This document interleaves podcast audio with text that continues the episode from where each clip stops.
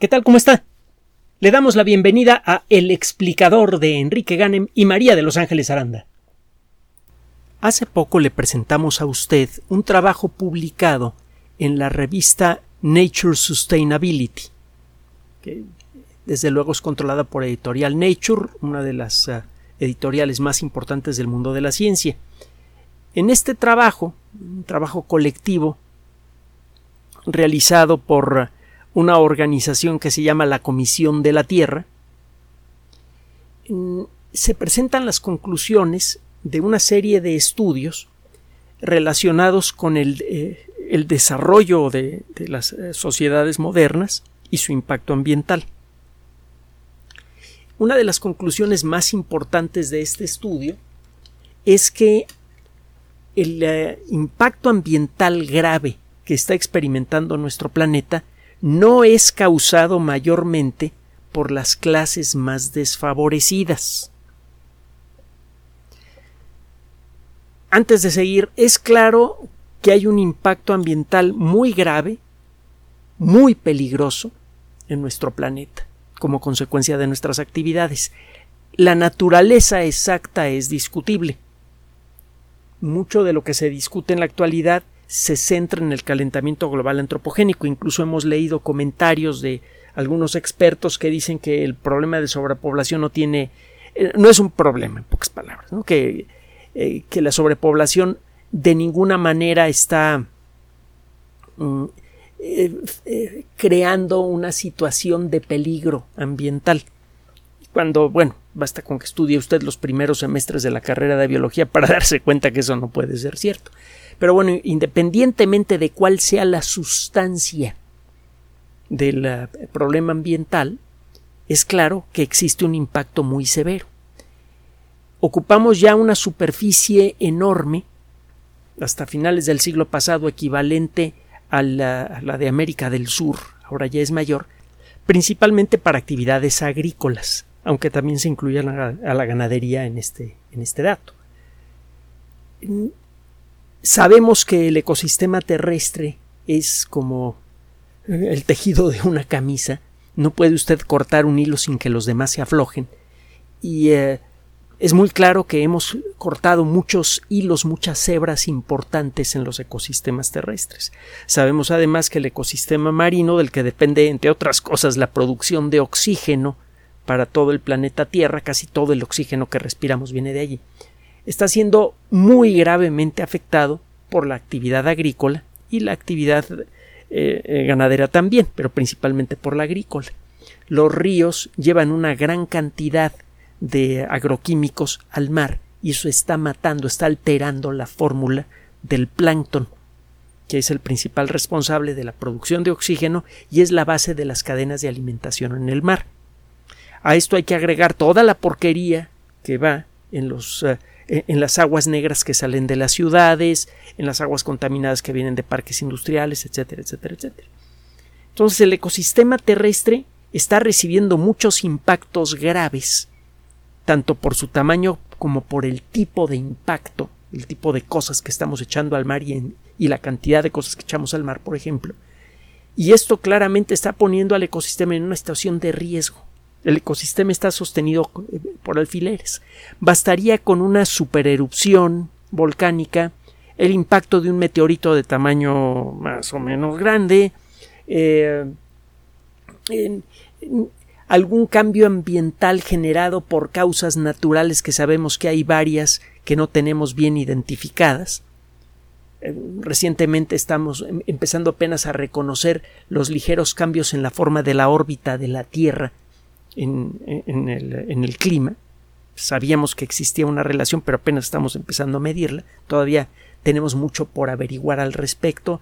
Sabemos que hay eh, circunstancias, hay, fenómenos naturales que producen oscilaciones a largo plazo en la temperatura de grandes corrientes marinas. Estas oscilaciones no tienen que ver con el calentamiento global antropogénico y también afectan al clima a largo plazo. El caso es que eh, estamos empezando a averiguar eh, muchos, eh, muchos aspectos del clima terrestre y del ecosistema, del eh, clima y ecosistema van junto con pegado, cualquier cambio en el clima afecta al ecosistema y cualquier cambio grave en el ecosistema afecta al clima. Y eso lo que nos da a entender en pocas palabras es que el ecosistema terrestre está debilitado. De lejos parece verse bien en muchos lugares, pero la realidad es que está muy cerca de llegar a un punto de no retorno, a un punto de degradación rápida. Si esto llegara a ocurrir como consecuencia, le decía, de un meteorito, una erupción volcánica gigante o cualquier otra cosa, pues esto podría tener como consecuencia, por ejemplo, una reducción rápida de la productividad del campo en el corto plazo. Y esto tendría, ya se imaginará qué consecuencias.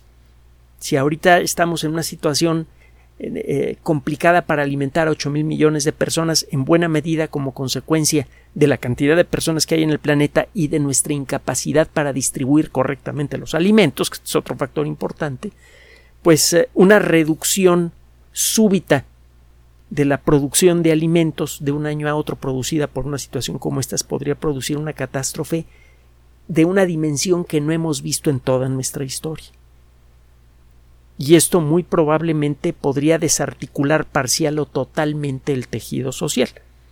Como especie a lo mejor sobreviviríamos, pero no como sociedad organizada. Entonces, eh, esta situación realmente eh, eh, requiere atención urgente. Déjeme adelantarle que sí existe forma de resolver esto, no se me espante, pero sí estamos en una situación delicada que necesita atención mm, inmediata directa y honesta. Este es el último punto. El último punto delicadito. Le platicábamos eh, eh, que como consecuencia de este trabajo, los investigadores que participaron en él, es un, grupo bastante grande que incluye economistas, científicos, eh, especialistas de distintas disciplinas. En su estimación encontraron que el levantar de la pobreza a la enorme mayoría de la especie humana sí generaría un impacto ambiental que es más o menos importante, pero que es mucho menor que el impacto ambiental que tiene el pequeñísimo grupo de personas que recibe casi la totalidad del dinero generado por la sociedad humana. Realmente eh, los individuos y las organizaciones a los que les sobra dinero eh, viven en una abundancia excesiva que causa un desgaste importante en el ecosistema. El desgaste generado por persona es mucho mayor. cito casi literalmente porque hay que traducir del inglés. Eh, uno de los miembros de esta comisión, uno de los coautores del trabajo, dice que mientras eh, mientras se vuelve cada vez más claro que los pobres no son la causa del problema climático, también se está volviendo más claro que necesitamos para, que para resolver el problema climático necesitamos resolver la desigualdad social. El impacto climático está golpeando de manera más fuerte a aquellas personas que no tienen los recursos para enfrentarlo, sea a nivel internacional o dentro de cada país. Es que tenemos aquí una doble situación indeseable. La gente más pobre, que es la mayoría, es la que recibe las peores consecuencias del cambio climático y es ah, eh, claramente la, la menos responsable de ese cambio a pesar de que muchas personas que están en posición de influencia eh, continuamente utilizan los medios de comunicación para señalar que son las prácticas de las personas pobres las que están destruyendo principalmente a las selvas y bosques del planeta. Se utiliza como ejemplo a Brasil, por ejemplo, que la gente pobre tala eh, la selva para sembrar eh, eh, maíz o cualquier otra cosa y que al cabo de pocos años ese terreno se degrada, ya no sirve para, para la agricultura y repiten el ciclo. La realidad es, es diferente. Bueno, obviamente nosotros nos, nos enfocamos a temas de ciencia. Y esto parece como que ya nos, nos está sacando de tema, pero no, déjeme decirle. En, es imposible estudiar el ecosistema terrestre, hacer ecología, que es una disciplina básica en el mundo de la biología, sin considerar, desde luego, el serio y creciente impacto de la sociedad humana. Si usted quiere estudiar ecología, tiene que considerar al, eh, al ser humano como factor, porque de otra manera está quitando de la ecuación de la ecología a uno de los elementos más importantes que hay. Y el tipo de impacto que tiene la sociedad humana en el ecosistema depende de su organización social. Todo esto empieza a ser posible representarlo con matemáticas y esto es lo que, lo que es verdaderamente sabroso de este comentario. Le habíamos prometido a usted hablar algo sobre las matemáticas de la decencia. Es un tema que con frecuencia aparece, aunque con nombres diferentes, en revistas de investigación científica básica. Estamos empezando a contar, por un lado, con las herramientas computacionales necesarias para poder operar modelos matemáticos mucho, muy complejos, y por otro lado estamos empezando a tener un entendimiento más profundo de la vida de los ecosistemas, de la dinámica de los ecosistemas, y estos dos factores juntos nos permiten incursionar con matemáticas en un terreno que antes era de puro rollo la estructura social, la organización social, etcétera, etcétera. las matemáticas están empezando a llegar a las ciencias sociales a mayor escala. Llegaron desde hace mucho, y es por esto que en buena medida que las ciencias sociales han avanzado muchísimo en las últimas décadas. Es una de las herramientas que ha estimulado el progreso de las ciencias sociales. Pero bueno, gracias a la llegada de sistemas de cómputo que son capaces de operar modelos matemáticos mucho más complejos, podemos desarrollar herramientas mejores para poder modelar el funcionamiento del ecosistema terrestre e incluir en estos modelos el, impacto que tiene la sociedad humana. Y estos modelos requieren pues de una estimación de la estructura social, porque por lo que le comenté antes, la estructura social impacta directamente en el grado de consumo de recursos en el ecosistema y en el cuidado o no que se tenga con los residuos, que ese es otro de los factores importantes que se señalan aquí. Generalmente, los elementos más afluentes de la sociedad son más proclives a desechar su basura de cualquier tipo, que puede ir desde un papel hasta basura nuclear, sin, eh, eh, eh, sin procesarla o sin proteger al ecosistema de las consecuencias de esta basura como cuentan con los recursos necesarios incluso para torcer las leyes de un país, pueden hacer cosas como que se está acumulando mucha basura aquí, se la vende un país pobre. ¿Cuántas veces hemos comprado basura aquí en México, basura proveniente de otros países?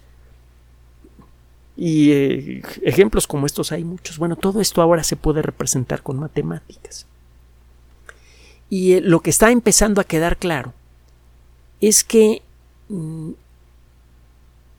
si uno pretende crear un sistema que mantenga la salud, si usted pretende estabilizar al ecosistema terrestre, impedir que se siga degradando, necesita usted comenzar por hacer cambios sociales. La tecnología, cuando mucho, sirve de paliativo. Vamos a suponer que en este momento usted pudiera congelar el impacto ambiental humano, porque viene creciendo año con año.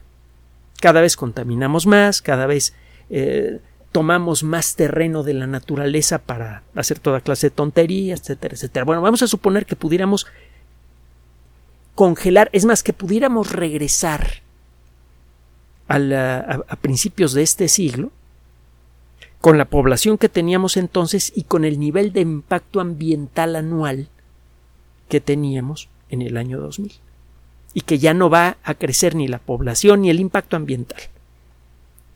Aunque se estabilizara el impacto ambiental humano a los niveles que había en el año 2000, el ecosistema terrestre se acabaría antes del año 2050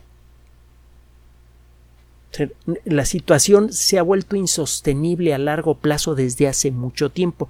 Lo que pasa es que el ecosistema terrestre es, eh, no, es, eh, no, es, una estructura que se caiga de un día para otro, Si usted le hace un daño grave, el ecosistema terrestre tarda en descomponerse y tarda en recomponerse mucho más.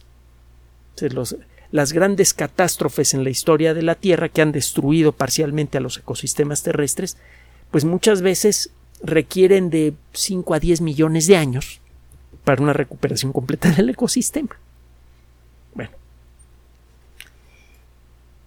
Entre los factores que se están empezando a considerar, eh, hay uno que es especialmente llamativo.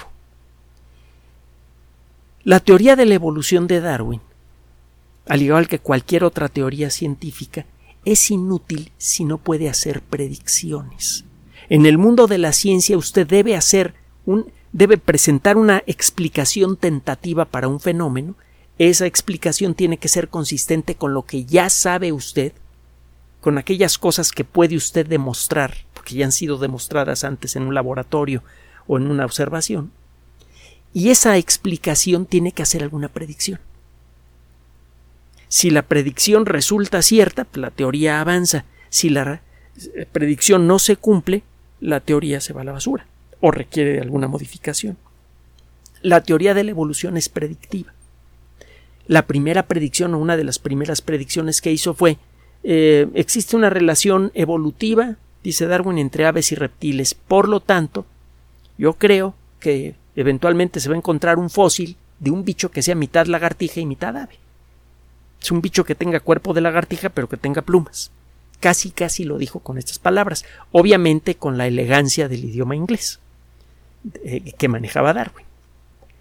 Eh, pero bueno, eso fue lo que dijo y dos años después eso pasó. Y de entonces para acá, muchas de las predicciones que hizo Darwin se han venido cumpliendo.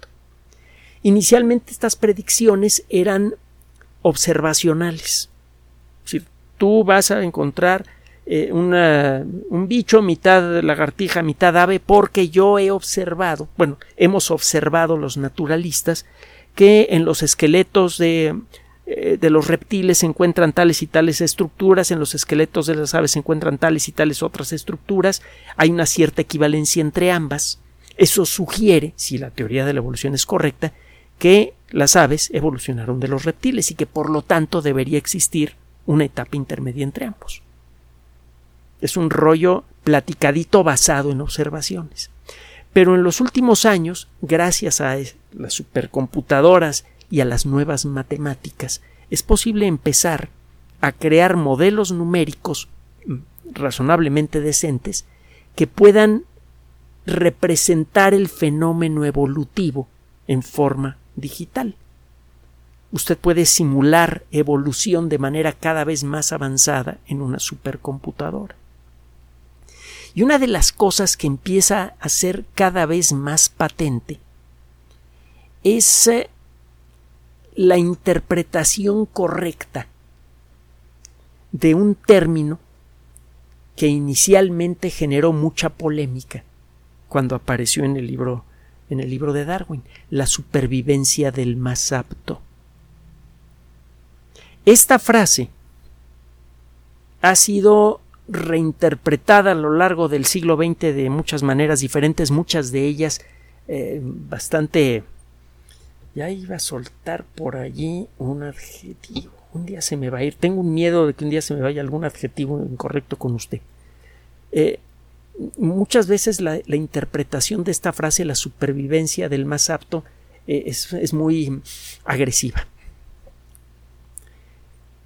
Eh, se supone que los más fuertes siempre someten a los débiles. Muchas veces se sustituye una palabra por otra, la supervivencia del más fuerte, en lugar de la supervivencia del más apto. el problema está en la interpretación del término aptitud ¿Qué significa aptitud en el contexto de la teoría de la evolución? Un organismo, una especie se considera apta cuando logra sobrevivir por más tiempo en condiciones que faciliten su reproducción. Eso es aptitud. La realidad de la historia es que cuando usted explora en los restos de ecosistemas del pasado, con paleontología, encuentra usted muchas veces que las especies más fuertes y potencialmente más agresivas tienen un rango geológico relativamente estrecho. Son especies que a lo mejor le duran dos, tres millones de años y luego ya no las encuentra por ningún lado. La abundancia relativa de los organismos más agresivos es más baja. Pasa en el pasado y pasa en la actualidad. El número total de ñúes, de cebras y de jirafas, tomadas cada una como especie independiente en África, es muy superior que el número de ejemplares de león o de leopardo. Un ecosistema no puede sobrevivir con, con muchos animales agresivos. Si lo que dice la teoría de la evolución eh, eh, es cierto, es claro que la fuerza y la dominancia no son factores muy deseables para la supervivencia a largo plazo, a menos que vengan en pequeñas dosis. Se ha tratado de aplicar la interpretación más desagradable del término supervivencia del más fuerte para la sociedad humana.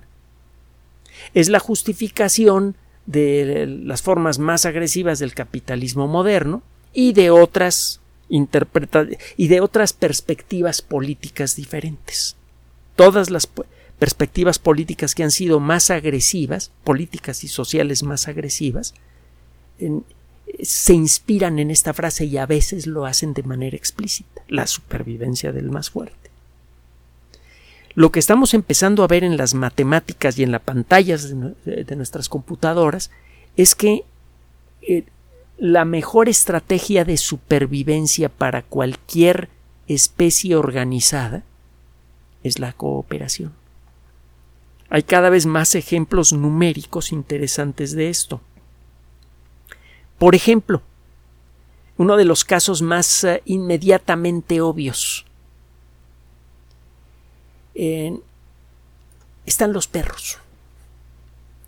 Existen varios, eh, varias especies de, cánidos, de, animales emparentados con, el perro doméstico.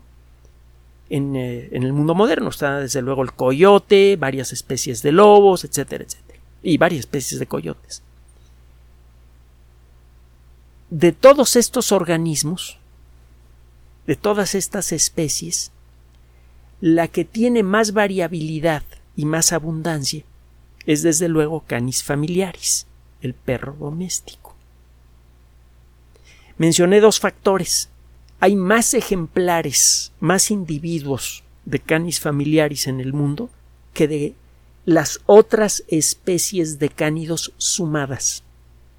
Y además, el número de variedades diferentes del perro común es mucho mayor que el número de variedades diferentes de lobos. Y esto está directa y exclusivamente relacionado con la capacidad que tiene el perro doméstico de relacionarse con nosotros y de relacionarse entre ellos. Si bien las relaciones entre perros domésticos puede parecerse mucho a las de los lobos, no llega al nivel de agresividad, en muchos casos, con algunas excepciones, que la que existe en una verdadera manada de lobos.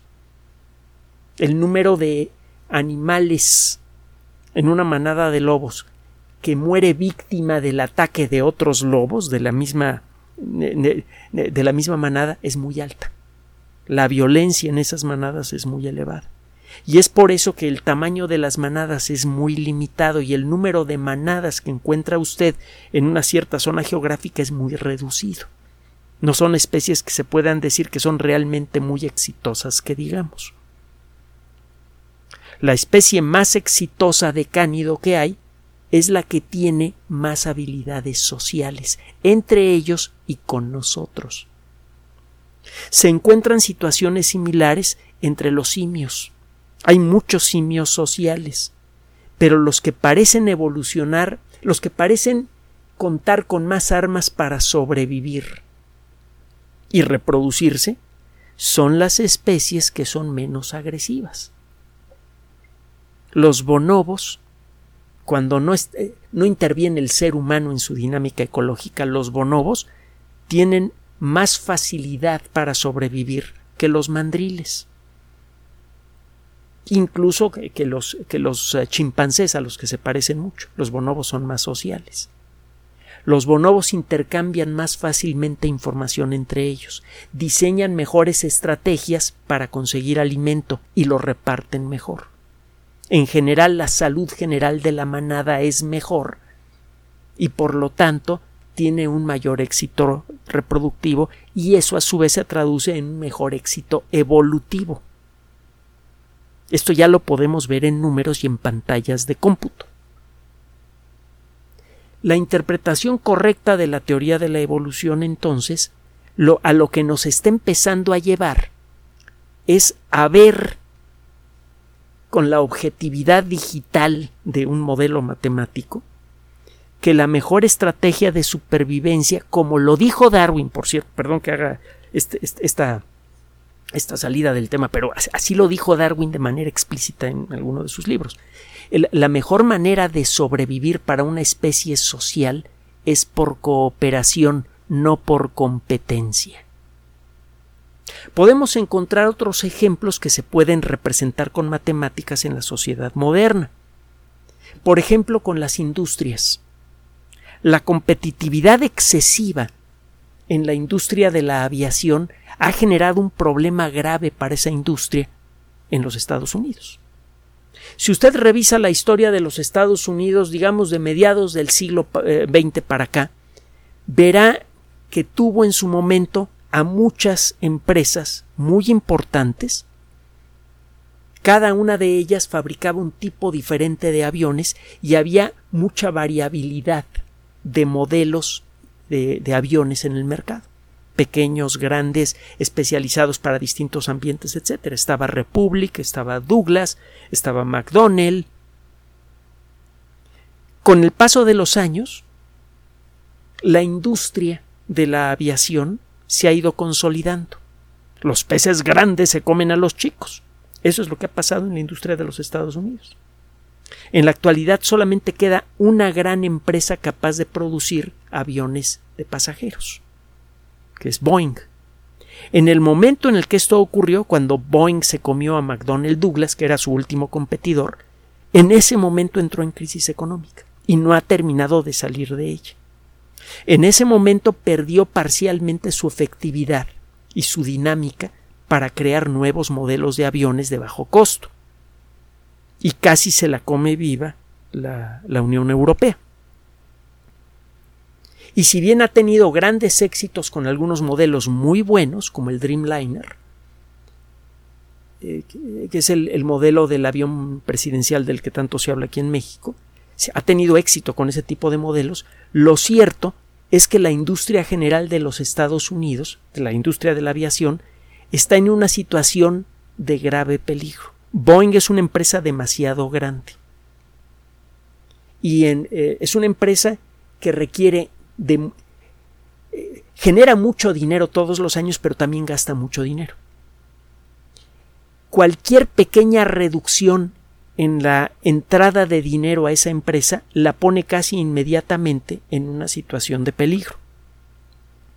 Si se llega a caer Boeing, arrastraría una fracción muy importante de toda la industria de los Estados Unidos a la bolsa de valores, sería una catástrofe financiera de, eh, primera magnitud, y además, desde luego, dejaría a los Estados Unidos sin una empresa que pueda producir aviones, algo que antes no ocurría cuando había un ecosistema más sano en el que había varias empresas que podían fabricar aviones comerciales.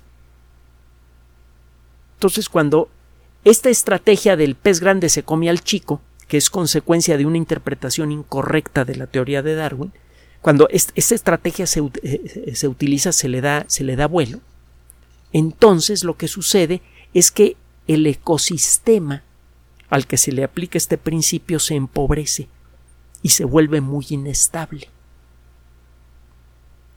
Nunca antes en la historia de la economía de los Estados Unidos o del mundo había existido una situación en la cual eh, la quiebra de una empresa pone en riesgo a la economía del país más, eh, más, más fuerte del mundo en esa materia.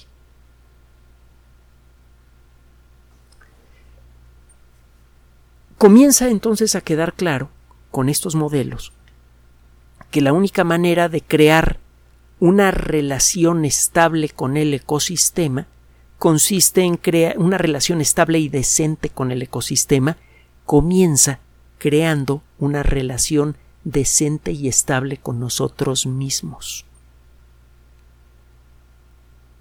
Tenemos que volver a echarle una leída a lo que dice Darwin y tenemos que utilizar los principios bien entendidos de la evolución para rediseñar el sistema económico y social del mundo, algo que parece de momento imposible. Hay demasiados intereses como para caminar en esa dirección. Pero lo cierto es que las matemáticas nos lo están diciendo, la ciencia nos está diciendo esto. Si queremos crear una sociedad estable, bueno, queremos crear un, queremos eh, estabilizar al ecosistema, tenemos que empezar por estabilizar a la sociedad humana y volverla mínimamente decente. Esto suena un poco inquietante, porque es claro que mucha gente tiene interés en, eh, en hacer que las cosas sigan como van, pero en cierto modo no lo es. ¿Sabe? Esto parece empezar a indicar. Eh, estos números y estos modelos parecen empezar a darle la razón a las personas que piensan que el contacto con civilizaciones extraterrestres va a ser algo positivo. Déjeme decirle por qué. Eh, se ha pensado que las civilizaciones extraterrestres deben, eh, avanzadas deben ser más decentes, que el contacto con ellas va a ser algo positivo. En la imaginación de algunos escritores de ciencia ficción y cineastas en Hollywood, el contacto con algunas civilizaciones podría ser peligroso, como pasa con eh, la, historia esta del Día de la Independencia. Hay un contacto con una civilización depredadora lo que empieza a sugerir este progreso en el mundo de las matemáticas, de la teoría de la evolución y de la ecología y de la economía es que una sociedad depredadora es inestable y no puede progresar más allá de un cierto límite. Esto cada vez lo vemos más claro. Si llegamos a verlo con suficiente claridad no nos va a quedar de otra más que cambiar de rumbo, y para allá vamos si llegamos a darnos cuenta que la única manera de sobrevivir es volviéndonos decentes, pues vamos a tener que volvernos decentes a fuerzas. ¿Qué le parece?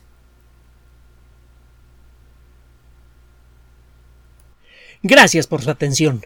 Además de nuestro sitio electrónico www.alexplicador.net, por sugerencia suya tenemos abierto un espacio en Patreon, el explicador Enrique Ganem, y en PayPal, el explicador patrocinio gmail.com por los que gracias a su apoyo sostenemos este espacio. Puede usted descargar gratuitamente estos audios en formato MP3 en Spotify y en iTunes como El Explicador sitio oficial y en SoundCloud como El Explicador y con formato de video en YouTube en El Explicador sitio oficial. Recuerde nuestras redes sociales de siempre, Twitter Enrique-Ganem y en Facebook Enrique Ganem sitio oficial el explicador y los grupos que usted ya conoce.